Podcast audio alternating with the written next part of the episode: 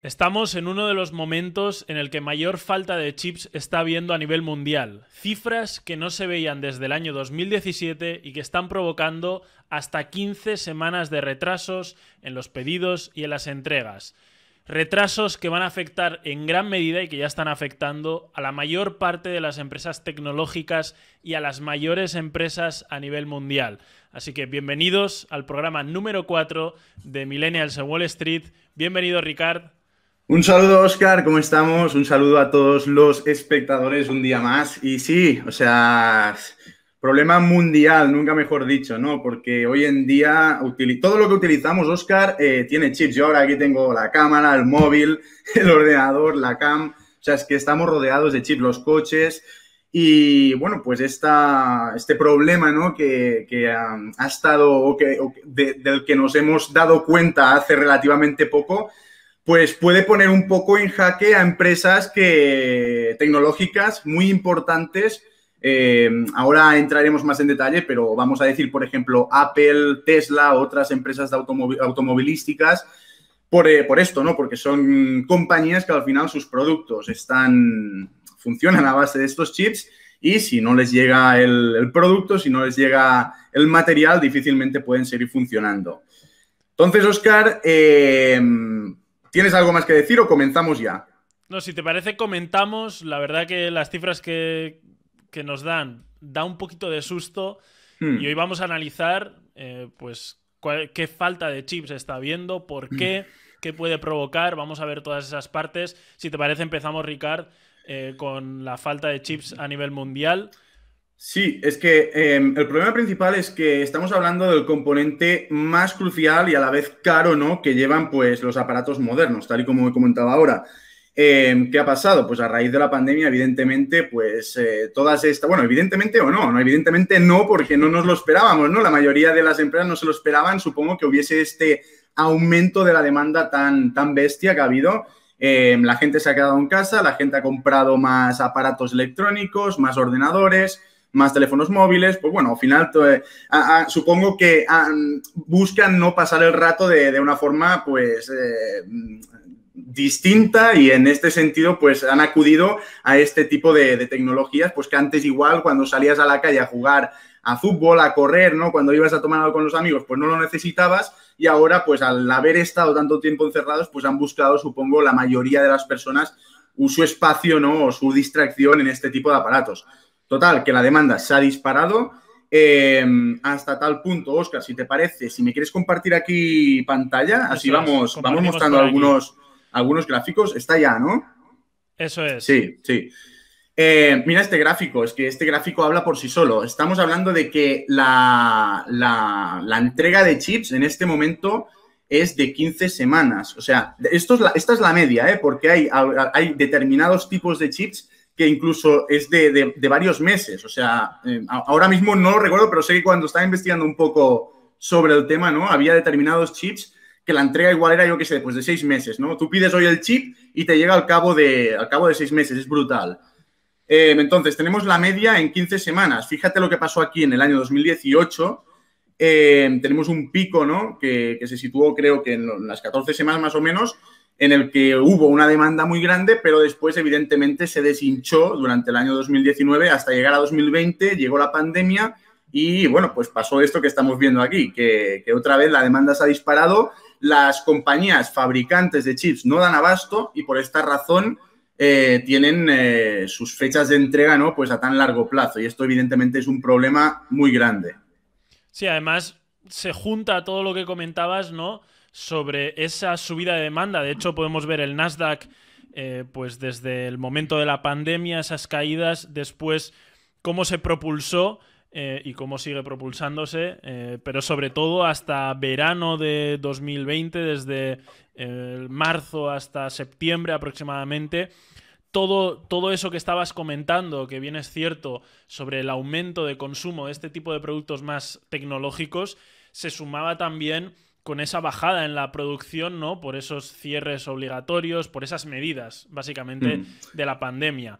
Yo creo que, como bien decías tú, em, algo que, ha pillado por sorpresa y de lo que estamos viendo un poquito los resultados ahora, ¿no? Mm. Ahora, bueno, más tarde, más adelante, entraremos más en detalle eh, o hablaremos de las posibles consecuencias que esto puede tener, pues, a nivel de empresas como, como Apple, como, bueno, las, las, principales tecnológicas, ¿no? Pero primero, para ponernos un poco en contexto, debemos conocer, ¿no? Que Taiwan Semiconductor Manufacturing es la, primera productora, perdona, la el primer fabricante de chips a nivel mundial junto con Samsung. Eh, claro, suenan las alarmas. ¿Por qué suenan las alarmas? Pues porque hay un grave desequilibrio entre, lo que es la oferta y la demanda. Un dato, ¿no? Un dato así para ponerlo en contexto. Por ejemplo, NIO, ¿no? La empresa, la empresa que, de, de, coches eléctricos que, conoce, que todos conocemos, se ha visto obligada a suspender parte de la producción debido a esta escasez de chips. Eh, hablamos de NIO, pero también podríamos comentar, ha sucedido algo similar con otras empresas de automovilísticas. Se calcula que este año la pérdida puede ser de 60 mil millones de euros en el sector automovilístico solamente por la falta de chips. Esto evidentemente rompe todos los esquemas de empresas como Tesla, ¿no? Cuando nos pensábamos eh, que este año pues igual eh, ingresarían X cantidad de dinero porque produ producirían X número de coches, probablemente estos esquemas queden un poco rotos en este momento. Eh. Sí, dime, final, dime, Oscar. Ahora han estado tirando un poco de, eso, de esas reservas de, que, que, iban teniendo y Tesla en este caso, por ejemplo, en el primer trimestre eh, ha dado unos muy buenos resultados a nivel de ventas, pero lo que dices tú, claro, en el primer trimestre no se ve lo que estamos viendo ahora. De hecho, eh, el sector automovilístico, eh, sobre todo sobre coches eléctricos o de coches eléctricos, eh, estaba, ha, estado sufriendo las últimas, los últimos días de marzo y, gran parte es por lo que tú comentas, ¿no? Eh, de, esa, ese ejemplo que ponías de NIO, yo creo que es el ejemplo perfecto para darse cuenta cómo puede impactar esta escasez, de chips en la producción eh, de, ciertos, de ciertos productos, en este caso, ¿no? Pues los coches eléctricos que produce NIO. Si me compartes aquí un momento, Oscar, la pantalla, esto lo veremos todavía más claro aquí con este gráfico. Sí. Fíjate que, espera, voy a ampliar un poco porque no sé si se verá bien en pantalla después. El truco del almendruco, ¿eh? Que decíamos. eso es, eso es. la clásica, ¿eh? ¿eh? Fíjate que en el año 2000 la electrónica en un coche significaba el 18% del coche.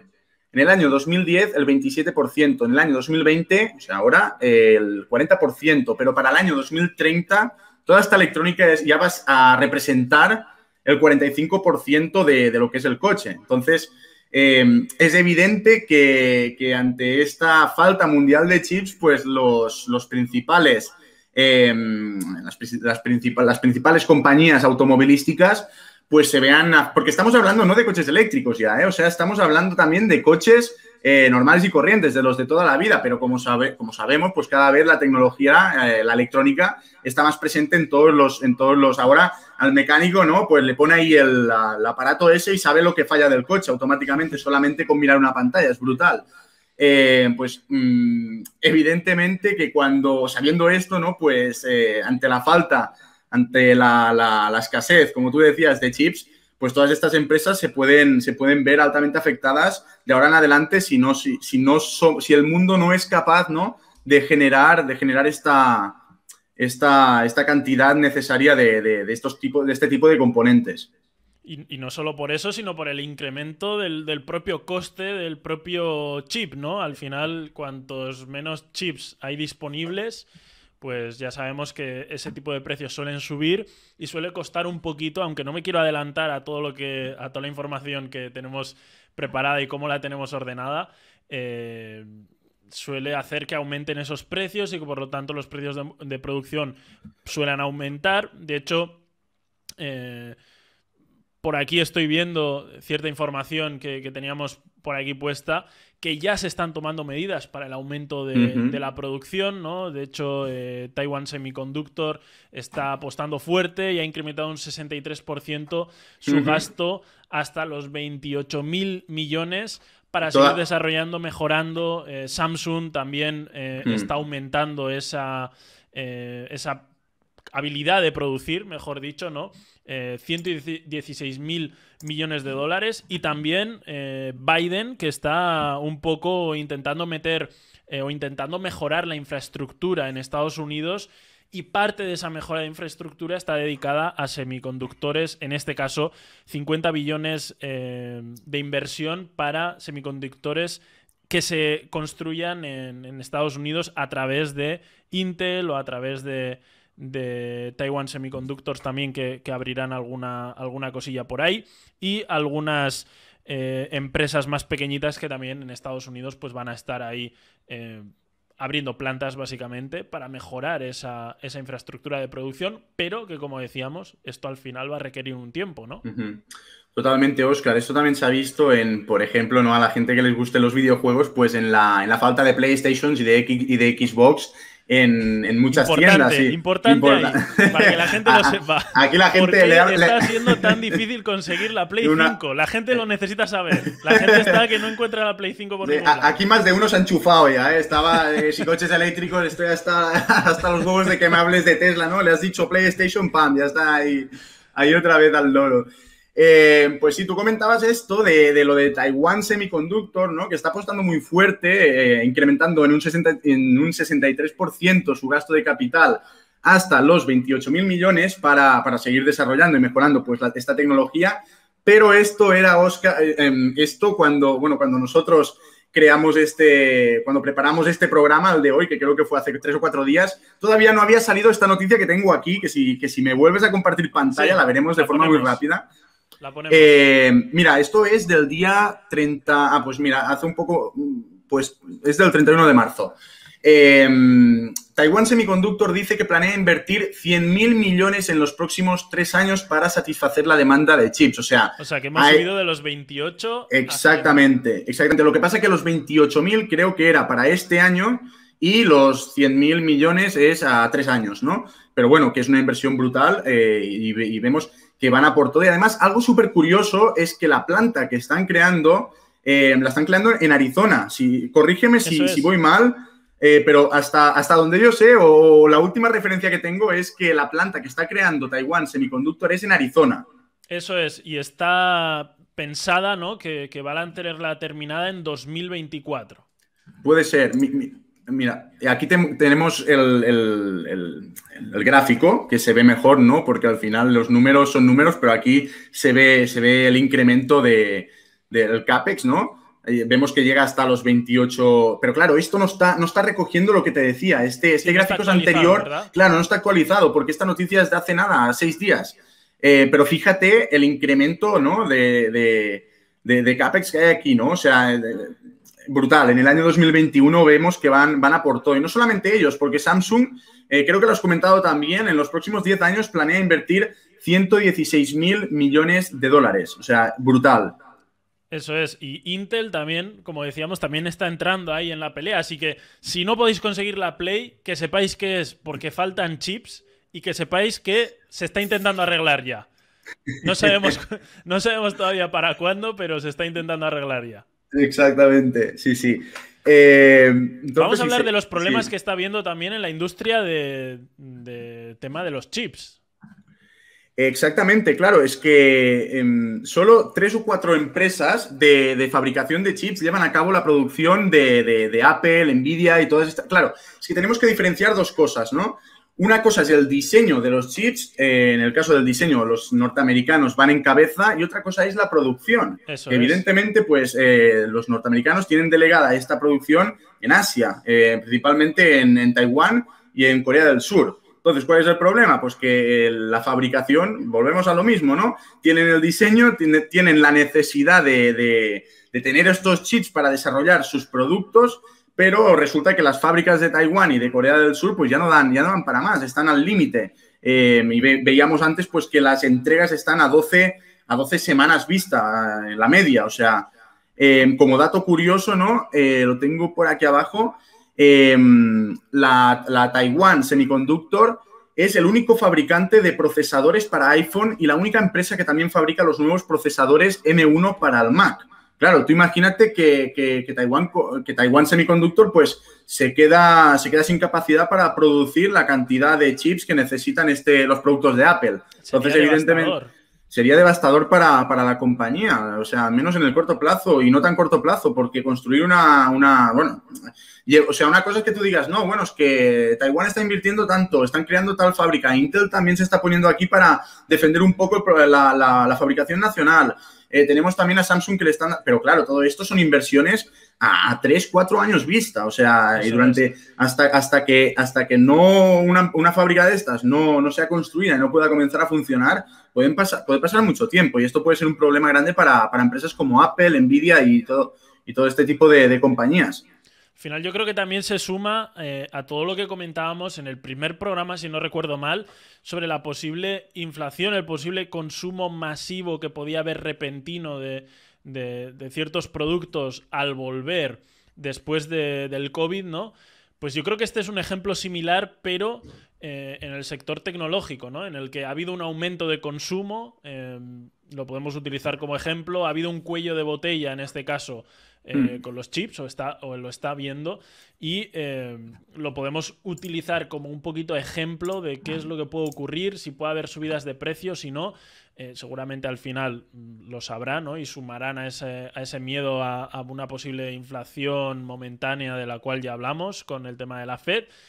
Y si te parece podemos enseñar los gráficos los cuales eh, se veía de forma clara hasta qué punto eh, estaba repartido esa construcción o esa, eh, esa vamos a decir, es la parte de mercado que se llevaban cada uno de los de los grandes constructores de, chips o los grandes productores de chips, porque esta imagen yo creo que es, y la siguiente que tenemos por ahí un poco más abajo, es hmm. brutal, ¿no? Sí, eh, lo que dices, Oscar, esta imagen, bueno, se ve aquí, ¿no? Las empresas de Taiwán y Corea del Sur que dominan el, dominan el negocio. Aquí estaríamos viendo todo lo que es el, lila, ¿no? El, el, púrpura, o como lo quieras llamar, es el... El cuadro enorme. El cuadro enorme, sí. Este color sería Taiwán y el color más azul así clarito sería Corea del Sur, ¿no? Aquí tenemos a la, a la Taiwan Semiconductor. Eh, aquí tenemos a las... Lo tengo por aquí, ¿no? Es...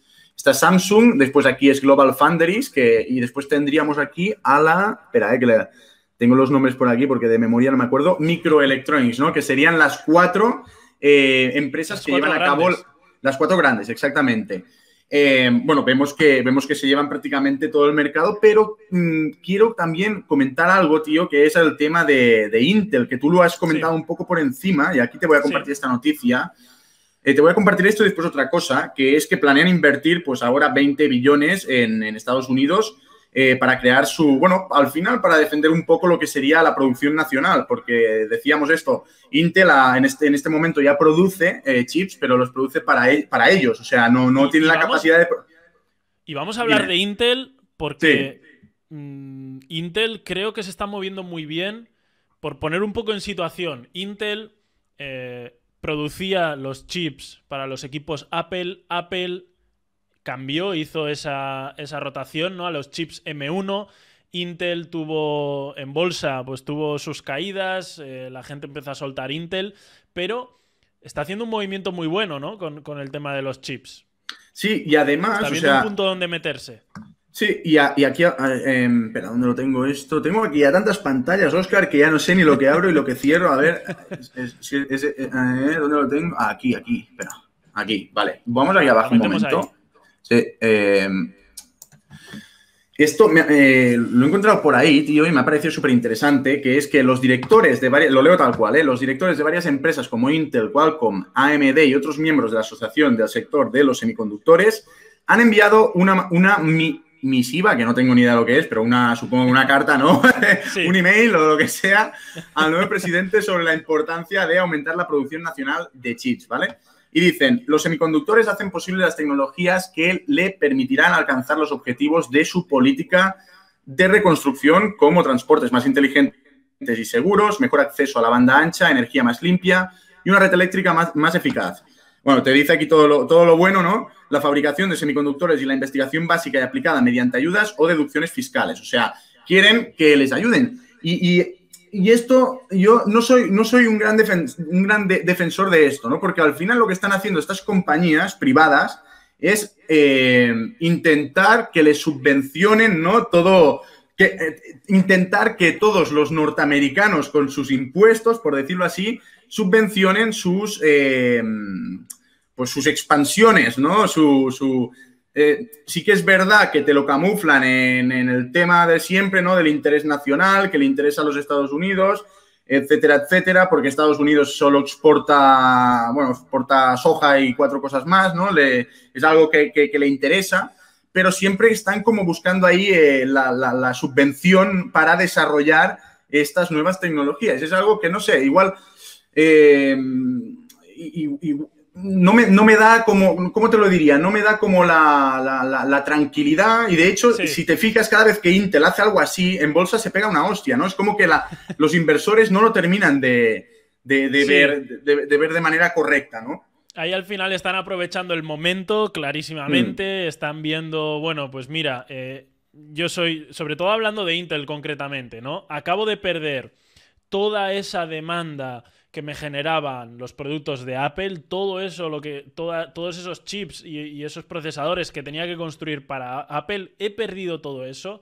Vale, voy a aprovechar este momento, me voy a intentar meter por aquí y encima, si me cae un poco mm. de dinero que me ayude a, a hacerlo, pues, claro. oye, mejor que mejor, ¿no? Que al final también es lo que fomenta Estados Unidos, ¿no? Con, todos la, con todas las políticas estas que están llevando a cabo. Pero claro, ya, ya sabes que cuando el dinero viene regalado, ¿no? No, no es lo mismo que cuando que no trabajas igual que cuando tienes que pedalear fuerte realmente para, para, para sacar eso adelante, ¿no? Eh, entonces, es. no sé, es una reflexión así un poco, a ver qué, no, qué, qué, opinan de esto nuestros seguidores, Oscar, que nos dejen abajo en los comentarios. Es, que nos dejen en comentarios, a ver qué, qué opinan ellos eh, sobre, sobre el tema de, bueno, de, de Intel y, y, ese pedir eh, ese dinero. Tenemos por aquí el gráfico eh, y si te parece, me gustaría ver contigo también este otro gráfico, el cual, en el cual se ve pues realmente cómo es, está sucediendo este cuello de botella, como nos deja aquí, y eh, para qué diseñadores de chips y empresas de eh, semiconductores eh, fabrica cada una de las grandes, ¿no? Uh -huh. No sé si quieres analizarlo, lo analizo yo, como tú quieras. No, no, tira, tira tú, tira tú, Oscar. Que, que Mira, este... pues tenemos, sí. tenemos, por ejemplo, Qualcomm por aquí, Broadcom, Nvidia, AMD, y tenemos uh -huh. un poquito el, el reparto de cuáles son las principales empresas para las cuales trabajan y en qué sectores eh, están cada una de, de estas eh, empresas, ¿no? Por ejemplo, aquí tenemos a la manzana de Apple, ¿no? Samsung, HP, Alfabeto es Alphabet, ¿vale? Es decir, Google. Eh, tenemos por aquí, ¿no? Las, las mayores. Tenemos también, pues, Broadcom para quienes construyen, Nvidia, para quienes, bueno, en definitiva lo que se ve básicamente o lo que se quiere mm. dar a entender en este gráfico, lo que podemos entender es que la mayoría de ellas trabajan en gran medida para las grandes empresas tecnológicas y por eso el, el, lo que comentábamos al inicio del vídeo, ¿no? Ese, mm. Esa gran repercusión que puede tener este tipo de situaciones. Incluso también para la, para la defensa de Estados Unidos, porque eh, eh, TSMC, ¿no? Taiwan Semiconductor, también es fundamental para la electrónica de los caza F-35 y seguramente de muchos más, ¿no? O sea, caza F-35 porque es el más novedoso o el más eh, popular, por decirlo así. Entonces también eh, Intel y todas estas compañías que comentábamos ahora eh, pues cuando defienden un poco su postura también hablan de esto, ¿no? Que al final es una cuestión de defender el, los bienes de consumo de, los norteamericanos, pero también defender la seguridad nacional, porque, bueno, pues porque un F-35 no se puede quedar sin, o si, si, si, necesitan construir más F-35, si tienen que ir a bombardear lo que sea, que ya sabes que también son de gatillo fácil, pues, pues eh, de, deben tener ahí pues el material preparado para, para, para tirar, supongo, y con el y, esto, y, esto, y, estos cazas imagino que deben llevar una tecnología y un montón de, de procesadores, de, de, microchips y de, historias de estas eh, brutal. Sí, al final no deja de haber una, una cadena, una gran cadena, ¿no? Que, que al final perjudica a muchísimos sectores, ¿no? Porque, por ejemplo, hablando del sector de defensa, Microsoft se está metiendo últimamente mucho en, sector de defensa, ¿no? Entonces, hmm. los microchips que, que, se venden o que necesita Microsoft para después vender sus productos a otro tercer negocio y ese tercer negocio dar un servicio a otro cuarto o lo que sea, pues si hay cortas desde el inicio, si se da ese corte, ese cuello de botella en el inicio, se ven muchos negocios, muchos sectores perjudicados al final. Mm. Y es que al final luego hay que tener en cuenta también eh, que construir más, es decir, debido al, cuello de botella que se está dando, la solución cuál sería construir más, pero es que construir más no es sencillo, ¿no? Como, como estábamos comentando antes. Y tú bien comentabas, eh, están ya eh, las fundiciones trabajando a, plena capacidad. Es decir, hay varias, hay muchas empresas, sobre todo en, la zona asiática, que ya turnos en los que las 24 horas del día está en funcionamiento la producción para intentar sacar a destajo la mayor cantidad eh, de, chips posibles y poder dar. Eh, poder cubrir las necesidades de los pedidos, poder sacar los pedidos lo antes posibles. También el aumento de la infraestructura 5G no pone más fáciles las cosas. Es decir, hemos dicho, hemos hablado de ese aumento que ha habido por el propio coronavirus, por ese entretenimiento y trabajo desde casa y toda esa situación que se junta con esa escasez y además le metes toda la infraestructura de 5G que está siendo mm. incluso por encima la demanda de lo que tenían esperado. igual que en el tema automovilístico que, comentábamos, ¿no? Eh, eh, no, no, sí, sí, total. Dime, dime, Oscar. no, lo, dicho, que al final el tema, el, sector automovilístico también eh, ha estado por encima de lo esperado, ¿no? Hmm. Claro, el problema de estas, de estas plantas, ¿no? O sea, ahora, eh, o sea, el resumen, ¿no? ¿Dónde estamos? Estamos en un, en un, punto en el que hay una falta de chips, ¿no? Hay, hay una demanda grande de, lo que serían los chips no hay la capacidad de producirlos. Eh, ¿Qué estamos haciendo? Estamos construyendo eh, empresas, ¿no? Estamos construyendo más fundiciones, que es lo es el nombre que tienen las, los fabricantes de, chips. Eh, pero claro, estas plantas se, encuentran con varios problemas, ¿no? Márgenes bajos, pocas ganancias, son empresas endeudadas, ¿no? Que tienen deuda. Eh, y por lo tanto tienen una dificultad a la, a la hora de, de, ser edificadas en términos de rentabilidad. Entonces, claro, eh, viendo todo esto, ¿no? Una manera de, supongo, ¿no? Una manera en la que tendrán de, aumentar o de tratar de incrementar esta rentabilidad es incrementando también el precio de los chips. Primera, por una cuestión de, que lo que comentabas tú al principio, de que pues la, simple ley de la oferta y la demanda que hará que los precios de los chips eh, suban y después por el, por el coste mismo de fabricación de estas nuevas empresas que pues, se van a tener y se están desarrollando sí o sí para intentar satisfacer esta demanda y lo que viene, porque vamos hacia un mundo completamente eh, electrónico. O sea, em, entonces, claro, ¿cómo se va a traducir esto em, eh, al mercado, ¿no? a lo que sería la economía real, a cuando nosotros vayamos a comprar un iPhone. Igual Apple, pues no sé, igual puede quedar un poco fuera de esto, aunque eh, desde mi punto de vista yo creo que no, pero igual las empresas más grandes pueden quedar un poco más fuera de esto por una cuestión de que pueden comprar en cantidad, pero las empresas más pequeñas yo creo que se pueden ver altamente afectadas por este incremento de los precios de los chips porque al final lo tendrán que reflejar en, su, en sus productos y, y como consecuencia pues igual lo tienen más difícil para sobrevivir. Sin duda, de hecho, los, propios fabricantes tendrán que subir precios no solo para por, la aumenta, por el aumento de la, de la, demanda y la escasa oferta que hay actualmente, sino también por lo que decías, ¿no? Que viendo que se está dando un aumento continuo de la cantidad de demanda de los chips, de la cantidad de chips necesarios, también van a querer sacar tajada y van a querer seguir aumentando su negocio, creando más fabricación y demás. Sumamos también que ahí van a aportar pues eh, Estados Unidos queriendo tener una infraestructura propia de, de, fabricación de chips y varios países, los países que al final más demanda tienen de esos chips, van a querer tener producto nacional o fabricación nacional para no depender tanto de, de esas fabricaciones externas eh, y no depender tanto ¿no? de un posible futuro cuello de botella, porque como bien decías tú, cada vez la tecnología va a estar más presente en nuestras vidas, cada vez se va metiendo en más sectores, cada vez se va introduciendo en más aparatos eh, esos chips en mayor cantidad, no solo en, mayor cantidad de productos, sino en cada producto también en mayor cantidad.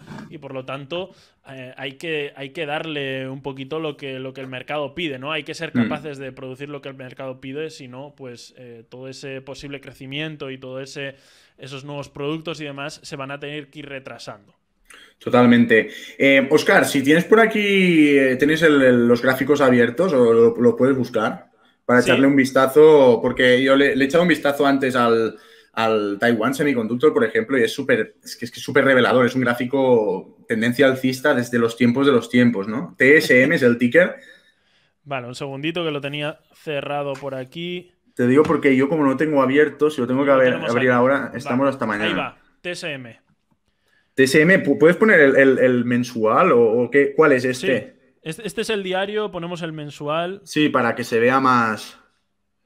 Y fijaros el, claro, fíjate, desde es, que el 1 de marzo. Desde que salió la claro, es que desde que salió la noticia o desde que se comenzó a hablar de la falta de chips a, nivel, a nivel mundial, o sea, fíjate la, historia que, ha pegado esto, tío. Sí, 148% concretamente, en torno al 150% ah. de subida desde mm. pues marzo, desde la caída de la crisis hasta ahora. Sí que es cierto que ha habido las empresas tecnológicas, sobre todo algunas empresas tecnológicas, eh, y, en este caso Taiwan Semiconductor, se han visto muy beneficiadas de esta mm. eh, situación post-COVID, pero también, pues lo dicho, eh, mm. ese, aumento de la demanda estamos viendo que está pasando factura, ¿no? Pero, pero ves, este es un caso de, típica empresa que, que, estaba quizás, que no estaba en el radar, ¿no? De la mayoría de, de inversores, porque compárteme un momento la pantalla mía. No sé si podemos compartir las dos o esto ya es pedirle demasiado al programa. Esto este. yo creo que es pedir demasiado, pero no esto, te preocupes. Esto, esto, cuando, cuando tengamos 100.000 suscriptores, que YouTube ya, ya nos pague ahí la pasta, eh, le, contratamos el, ¿cómo se llama esto? El, programa full, eh, el, más caro de todos y que podamos compartir aquí 50 pantallas a la... Eh, fíjate, fíjate con este, con este gráfico que desde 2010, o sea, compara en, 2010, en el gráfico que acabas de mostrar, o sea, em, la empresa, ¿a cuánto cotizaba? Igual cotizaba 30 dólares o... Vamos a verlo por aquí. En 2010 lo teníamos sobre los 10, 11 dólares aproximadamente. Exacto. Y, fíjate que, la tendencia, o sea, la tendencia, la tendencia creciente de, la necesidad de chips, como tal y como muestra aquí el gráfico. Ah, bueno, ahora no lo estamos mostrando, ¿no? Sí, estamos viendo ahora mismo el gráfico de, de... Ah, vale, el de... No, muéstrame el mío un momento. Ok, lo metemos ahí. Sí, porque si te mirabas este gráfico, ¿vale? Eh, yo qué sé, pues antes del año 2020 o antes de marzo del año pasado, te dabas cuenta de que realmente la demanda de, la necesidad de chips a nivel mundial em, era creciente, era totalmente... O sea, ahora, si te fijas, este, este gráfico ha seguido incrementando de forma más o menos... Em, eh, ¿cómo, lo diríamos? Lineal, ¿no? Un poco ascendente, sí, lineal ascendente, por decirlo de alguna manera. Pero el, gráfico real de lo que es la empresa ha pegado la hostia desde marzo, desde que se conoció la, noticia. O sea, quien estaba dentro, quien, quien, pudo identificar esta necesidad de chips, que a priori parece algo que ahora te lo dicen y dices, hostia, que claro, si vamos hacia un mundo eh, más electrónico y hacia un mundo donde vamos a, necesitar cada vez más, más, más eh, aparatos de estos, pues evidentemente las empresas que se dediquen a esto tienen que subir, ¿no? Pues eh, quien pudo identificar esto en su momento, pues ha beneficiado del, del este, ¿no?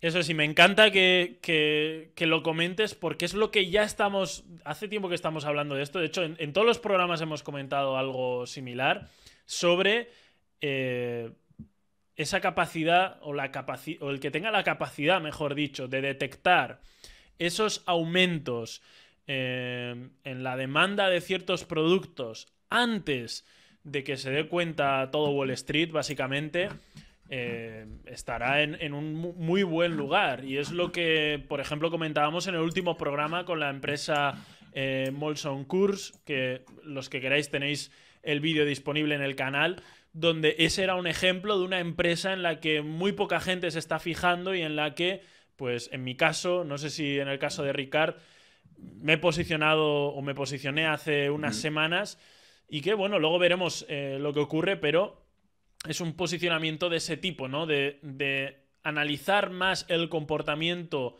del consumo que el comportamiento del mercado. Al final sabemos que los inversores clásicos y de Wall Street lo que van a mirar son los earnings, el PER, todas estas cifras clásicas, pero cuando se refleja en el PER o cuando se refleja en, el er, en los earnings las ganancias, después mm. de haber habido un consumo, ¿no? Si detectamos el consumo antes que... O sea, el consumo es el por qué y, el, y los earnings son el resultado de ese por qué, ¿no? Pero si vamos al, mm. al por qué se dan esos resultados y lo detectamos, estaremos en un posicionamiento eh, bastante adelantado. Esto, esto, se ve clarísimo, Oscar, cuando, eh, volviendo a lo que te comentaba antes, eh, que cada vez que Intel da una noticia o quiere mm, comenzar ¿no? pues a posicionarse en, en, o abrir o eh, abarcar más, más, más mercado, construyendo nuevas fábricas, nuevas fundiciones, etcétera, etcétera. Wall Street lo toma como algo negativo, por esto que tú comentabas, porque al final Intel es una compañía tradicional, es una compañía de, valor y, donde ahí hay mucha pasta ¿no? que proviene de, personas, de instituciones que invierten a lo, a lo Warren Buffett, por decirlo de alguna manera. Entonces, cada vez que Intel intenta pues dar un paso a, lo que sería un poco el mundo hacia el que vamos, que es un mundo millennial otra vez, ¿no? Como me gusta, ¿eh? Siempre le meto ahí el millennial en algún momento u otro. tiene que estar siempre, tiene, que estar. Tiene que estar. Pues cada vez que, se de, que, suceda algo así, ¿no? Que la empresa da alguna noticia de este tipo, automáticamente se pega, se pega una hostia en, en la cotización, en los mercados. Eh, y, es, un poco la representación de lo, que, de lo que son estas empresas. Y un poco también la diferencia entre lo que te comentaba en el programa de, en el que hablábamos de Tesla, que Tesla, siendo una multinacional y siendo un monstruo, tiene la capacidad de, actuar o de, de virar como si fuese una startup, porque sigue teniendo esa filosofía. Eh, evidentemente que cada vez quizás le resulta más difícil, pero tiene esta capacidad. En cambio, estas empresas tan tradicionales a las que tienen, quieren virar, pues por mucho que tengan la voluntad y la idea, pues les cuesta más, ¿no? Les cuesta más y la gente no reacciona de forma positiva a, estos cambios o a estas mejoras necesarias para, seguir subsistiendo. Eso es. A mí hay una, frase que me encanta y es que en la bolsa no gana más el que más sabe, sino el que sabe algo de forma diferente. Es decir, el mejor value investor, por poner un ejemplo, y como digo value investor, el mejor aplicando una eh, teoría o una forma de invertir clásica, eh, la cual están usando el 90% de las personas, y exagero el número muchísimo para que se entienda, ese mejor no va a estar ganando, no va a ser el que más gana, el que más gana va a ser el que está viendo algo, quizás no sea tan bueno como esa otra persona, como ese otro inversor, pero lo está viendo de forma diferente, está sabiendo detectar algo que el mercado no está sabiendo ver o no está sabiendo leer y se está sabiendo posicionar antes o de una forma diferente que esos inversores eh, habituales, ¿no? O que ese 90% que he puesto en el ejemplo, que se posicionarán después utilizando metodologías más, más clásicas o habituales. Por eso gente como nosotros o gente como gente más joven en general, siempre se nos ha dicho, no, un 10%, un más de un 10% en bolsa es una burrada. Y sin embargo, estamos viendo últimamente que mucha gente joven eh, están consiguiendo rentabilidades anuales muy por encima de esos números. ¿Por qué? ¿Son mejores? ¿Son peores? ¿no? Seguramente eh, habrá gente en Wall Street que sepa 100.000 veces más de lo que sé yo o, sabemos nosotros. Pero estamos viendo cosas desde un punto de vista diferente, desde un punto de vista desde, desde el cual Wall Street no lo está viendo y nos estamos sabiendo mover en un mundo que Wall Street no entiende quizás o en ciertos sectores que Wall Street no termina de entender o no termina de saber valorar eh, en el, hasta el nivel o, en el punto en el que eh, luego el, precio se mueve, ¿no? Así es, Oscar. Y esto que tú dices, la definición gráfica de esto, lo estoy buscando a ver si lo encuentro. Es un, gráfico que se ve clarísimo en, o sea, se ve la rentabilidad de, ARC, de, ARC Group, ¿no? De la, de la, Katie Wood, versus la, la, de Warren Buffett, la de, de Berkshire, creo que es pero no encuentro el gráfico. Y, esto no quiere decir... ¿Sabes, qué gráfico quiero decir? Sí, me suena haberlo visto, pero. sí, sí, perdón. No sabría encontrarlo. Esto no quiere decir que seamos contrarios a Warren Buffett ni. Eh, yo, Warren Buffett, me quito el sombrero y me pongo ante sus pies porque es totalmente, el, totalmente. el mejor inversor de, de, la historia, probablemente.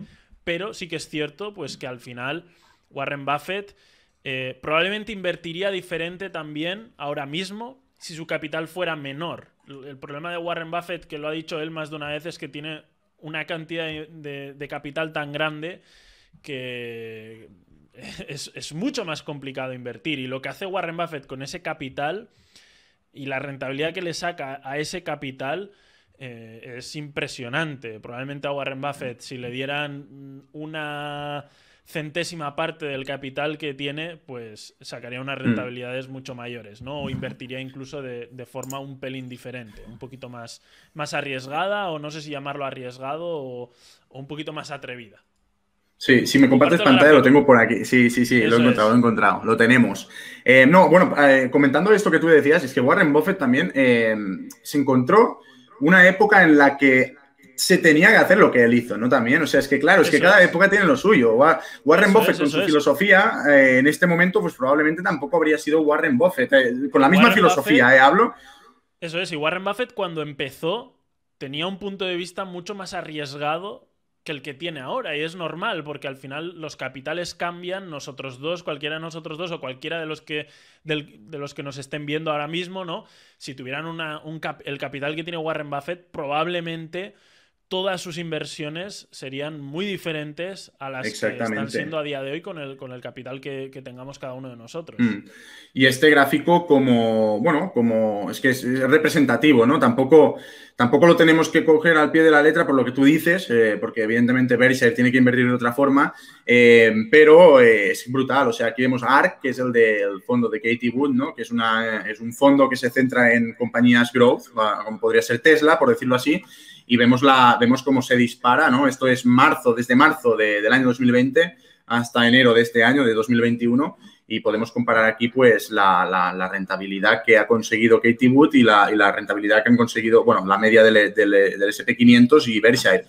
Eh, claro, evidentemente, pues Katie Wood probablemente también toma más riesgo en sus inversiones, ¿no? Porque está, se, posiciona en compañías, pues, con PERS muy altos por, por, contextualizarlo por lo que tú mismo decías, porque son compañías em, que, bueno, pues que probablemente o muy probablemente tienen un futuro brillante, em, que su precio quizás está, o su valor se está descontando em, antes de tiempo probablemente, y que seguramente alguna le va a salir rana, ¿no? Pero, pero si de, todas estas, eh, pues yo qué sé, pues de, 10, 7 eh, le salen bien, pues seguramente aún así seguirá batiendo al mercado y seguirá batiendo a lo que es pues Berkshire Hathaway en estos momentos. Eso es, eso es. Al final, eh, cuando, en el, cuando en el podcast anterior comentábamos, o comentaba yo concretamente, ¿no? Eh, que no miraba el PER, que, había muchas cifras clásicas que no miraba. Eh, había algún comentario por ahí que decía que, pues, que estaba medio zumbado, ¿no? O que, o que no tenía ni idea.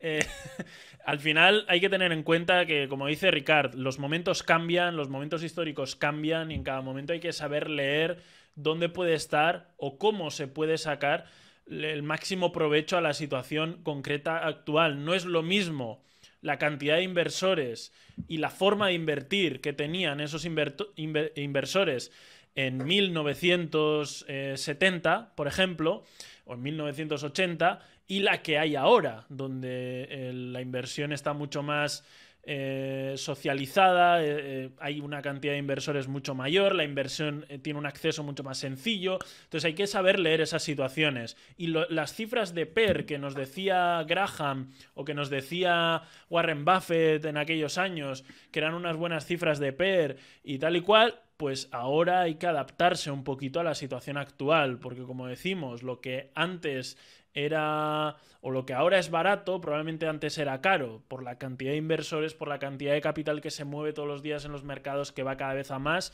y por la forma que tienen esos inversores que están entrando al mercado eh, con quizás, no sé si menos formación o una formación al menos no tan clásica, y que muchos de ellos están invirtiendo. Eh, más a ojímetro que, a otra cosa y hay que saber leer toda esa participación que se está dando en el mercado y hay que saber pues aprovecharla, ¿no? Ejemplo, eh, Tesla, yo creo que es el ejemplo más, más claro, ¿no? Eh, cuando la gente empieza a invertir, dice, bueno, pues Tesla es el futuro, pues a Tesla. Y ahí está entrando una cantidad de capital que está haciendo que Tesla sea inmensamente caro, valorado con los con las, con las varas de medir clásicas, pero que sin embargo estaba caro hace un año, estaba caro hace dos, estaba caro hace tres y sigue subiendo constantemente y continuamente, ¿no? Así es, Oscar. Y bueno, pues en esta visión millennial que evidentemente le damos al programa de Millennials en Wall Street, eh, si te parece, les comentamos que mañana o pasado mañana, como mucho, eh, después de, del momento en el que se verá este vídeo, ¿no? Mañana o pasado mañana. Anuncio importante. Anuncio, importantísimo. Importantísimo. Porque esto, esto, os va a gustar, seguro. Esto os va a gustar y es algo que, no, que se encuentra poco en YouTube, ¿no? Mañana vamos a tener, o pasado mañana, cuando sea, vamos a tener a un experto ah, aquí en el canal, le vamos a entrevistar en, N, en NFTs. A mí me cuesta mucho decir esto, tío. ¿Cómo se llama? ¿Es NFTs o es NFTs? NFTs. NFTs, vale.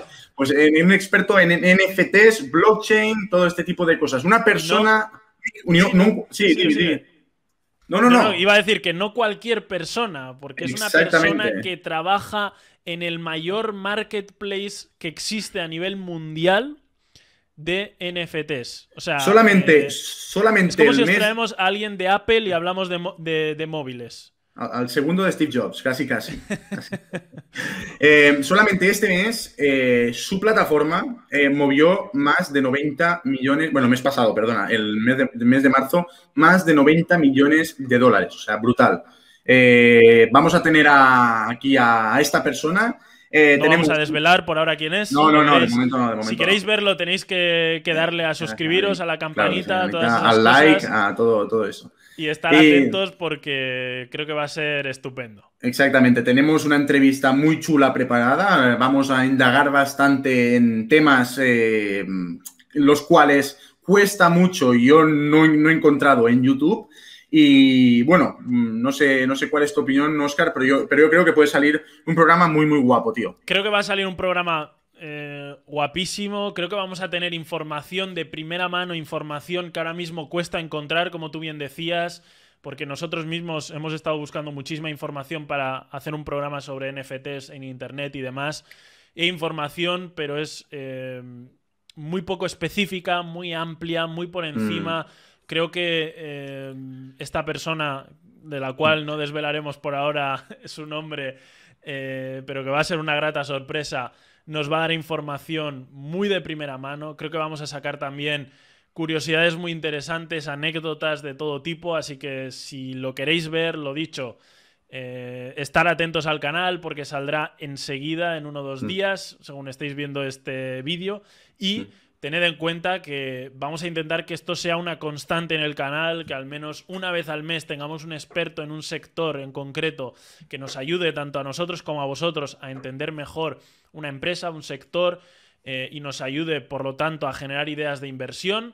Y nada, que espero que os guste esa, primera entrevista y os guste todo esto que hemos preparado para vosotros. Por mi parte, todo dicho, Oscar. O sea que si, tú también lo tienes todo dicho, nos despedimos y ya, pues bueno, pues hasta el día de la entrevista. Eso es. Así que nada, un abrazo a todos. Espero que os haya gustado el programa. Eh, espero que al menos eh, tengáis esa información para estar atentos a cómo evoluciona todo el tema de los chips, en qué puede desencadenar y si tenéis alguna de estas empresas tecnológicas, alguna cualquiera de las grandes, pues que estéis informados de qué es lo que está ocurriendo y por dónde puede venir el posible eh, tortazo, ¿no? Que no sabemos si va a ocurrir, pero que hay que estar atentos durante las siguientes semanas. Lo dicho, nos esperamos os, esperamos en el siguiente programa. Nos podéis escuchar aquí en YouTube, en Spotify. Ya estamos en Apple Podcast, por fin. Y muy atentos porque, como decía Ricard, el siguiente programa eh, va a ser potentorro. Totalmente. Pues un saludo para todos y nos vemos mañana o pasado mañana. Chao, chao.